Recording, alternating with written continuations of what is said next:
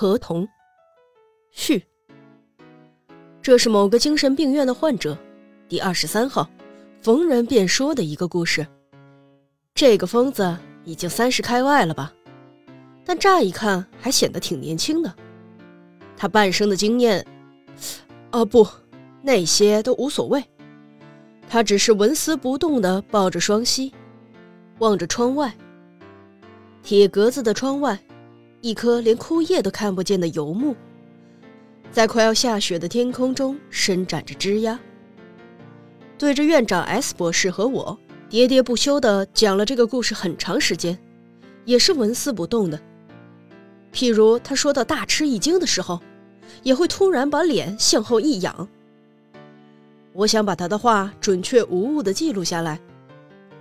如有谁看了我的笔记，觉得不甚满足的话，也可以去东市市外的叉叉村。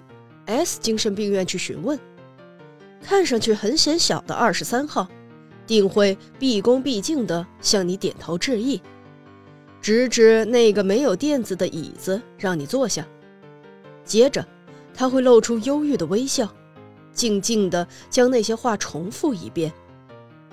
最后，我还记得他讲完这些话的神色。他最后站起身，马上挥舞着拳头。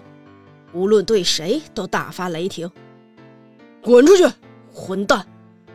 你个愚蠢、嫉妒、猥琐、不要脸、自负、残酷、自私自利的畜生，滚出去！你个混蛋！